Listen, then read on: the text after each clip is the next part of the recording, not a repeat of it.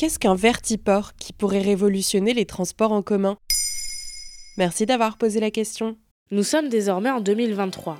Et avouez, vous pensiez il y a une vingtaine d'années que l'on se baladerait tous en voiture volante d'ici là, non? Eh bien peut-être que le rêve n'est pas si loin. Depuis plusieurs années, des entreprises cherchent à désengorger les villes en créant des taxis volants.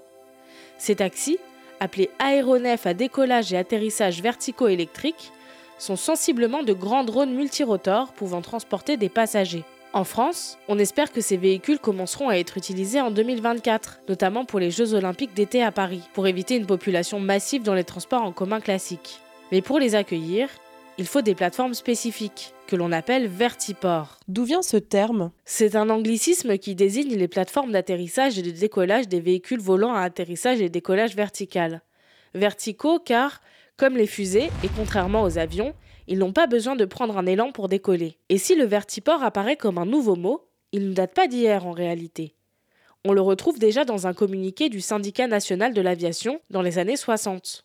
Au lieu de 26 Paris-Nord dans la région parisienne accueillant chacun 30 millions de passagers par an, c'est plutôt 260 vertiports qu'il faut imaginer après l'an 2000, recevant chacun 3 millions de passagers par an et desservant chacun un quartier de 50 000 à 100 000 habitants ou emplois. Ainsi, le vertiport est un peu en retard comparé à ce qui était prédit, mais il est dans les esprits des ingénieurs depuis plusieurs décennies déjà. Il existe déjà des vertiports en France? Un premier vertiport a été inauguré en novembre 2022 à Pontoise, en région parisienne. C'est le premier d'Europe. Il a été développé par l'entreprise britannique Skyports et le groupe Aéroport de Paris. Pour l'instant, ce vertiport est en phase de test.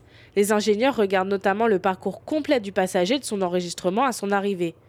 Il est assez compact, 115 mètres carrés, ce qui permet une circulation facile et rapide. Y a-t-il d'autres vertiports en projet? Des vertiports près du quai d'Austerlitz, de Saint-Cyr-l'École dans les Yvelines et de la Défense sont actuellement en projet. Ils devraient eux aussi être mis en service d'ici les JO 2024. À Austerlitz, il sera sur des pontons à même la Seine.